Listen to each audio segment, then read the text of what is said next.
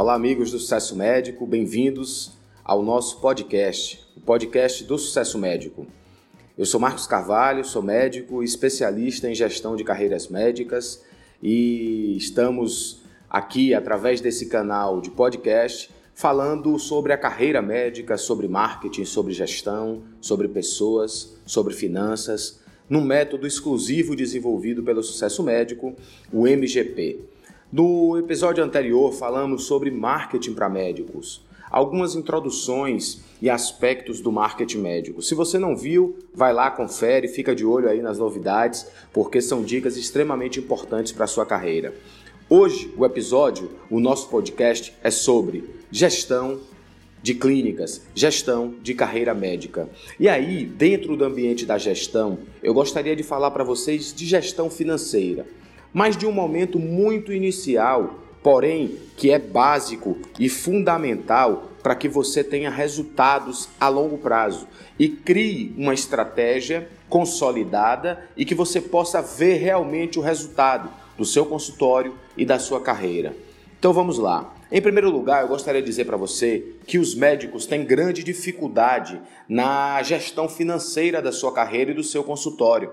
Muitos médicos não sabem quanto ganham especificamente, muitos médicos não sabem quanto ganham por unidade de negócio, ou seja, quanto recebem por hora trabalhada no trabalho X, no trabalho Y, quanto fica líquido na sua mão, quanto aquilo é imposto, ou seja, é uma verdadeira bagunça. E aquilo que você não mede, você não consegue gerenciar. Então, vou começar esse podcast, essa sequência de podcast, falando de uma coisa, de uma premissa básica, para que você comece a olhar sua carreira de uma forma muito mais é, empresarial. É extremamente importante que você saiba diferenciar os ganhos da sua pessoa física dos ganhos da sua pessoa jurídica. Mesmo que contabilmente você só tenha, né, é, a sua contabilidade seja somente por PJ ou somente por PF, é preciso internamente diferenciar esses ganhos. Então, nós observamos muitos médicos perdidos, por quê? Porque ele não sabe quanto ele receberia de médico e quanto a clínica faturou como empresa. Apesar de serem um único é, ente ou terem outros médicos associados, é extremamente importante que você saiba diferenciar isso. Ou seja, os pagamentos, os recebíveis de PJ são uns e os recebíveis e pagamentos de pessoa jurídica e de pessoa física são outros. Ou seja, é extremamente importante que você saiba diferenciar. O que é que a gente observa hoje nas consultorias que fazemos pelo Brasil? Uma grande mistura de pessoa física com pessoa jurídica. As pessoas pagam contas da jurídica na física, a física na jurídica, e no final, nesse embrólio, você não consegue mensurar realmente o resultado do seu trabalho como médico e o resultado do seu consultório. Então eu gostaria de tocar nesse ponto para te dizer o seguinte: para que você possa crescer de forma estruturada, para que você possa ver realmente os seus resultados de forma palpável, é extremamente importante que você diferencie recebíveis de PJ com recebíveis de PF. Recebíveis e pagamentos da pessoa jurídica e da pessoa física, tendo contas separadas, em primeiro lugar, e cada um assumindo as suas responsabilidades. Daí vem uma grande pergunta: Marcos, eu trabalho no meu consultório, como eu posso fazer isso?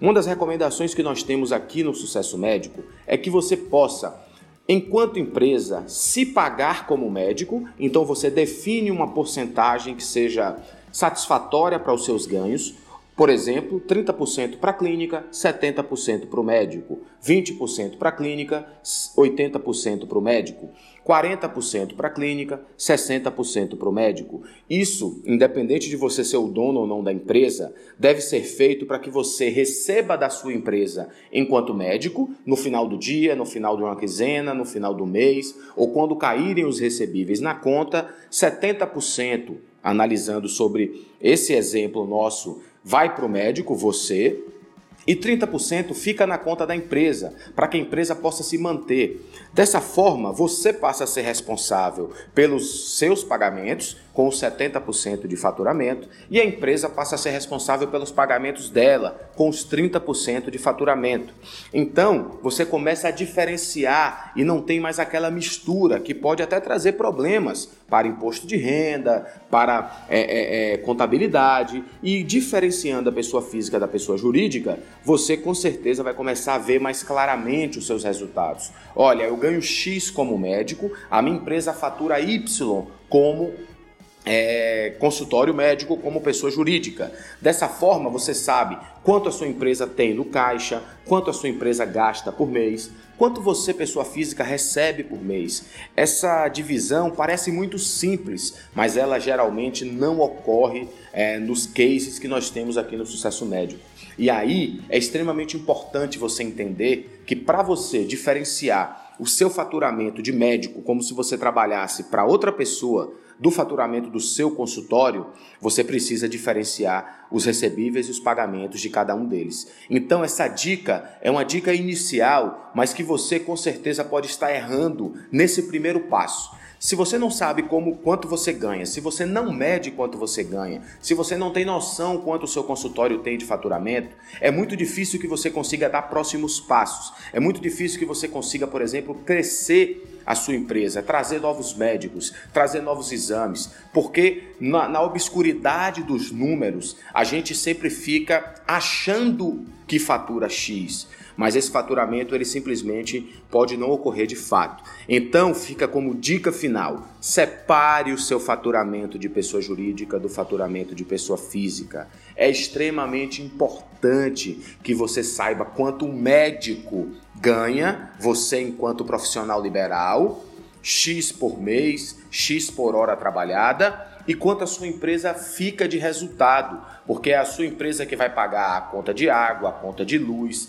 E hoje o que a gente observa é uma grande bagunça, numa mistura gigantesca dos pagamentos e recebíveis da pessoa jurídica com a pessoa física. Então, comece por esse passo se você ainda não fez. E você que já fez, acompanhe os próximos podcasts, porque nós vamos trazer uma série de dicas, insights e modelos de negócio para a sua carreira, para a sua clínica. Um grande abraço. Você que não viu o último podcast, fica ligado, ouve lá para que a gente possa manter esse canal de comunicação. Sucesso médico para você e vamos lá gerenciar essa carreira melhor, você já investiu muito na área técnica e tem como melhorar ainda mais os seus resultados como médico. Um grande abraço.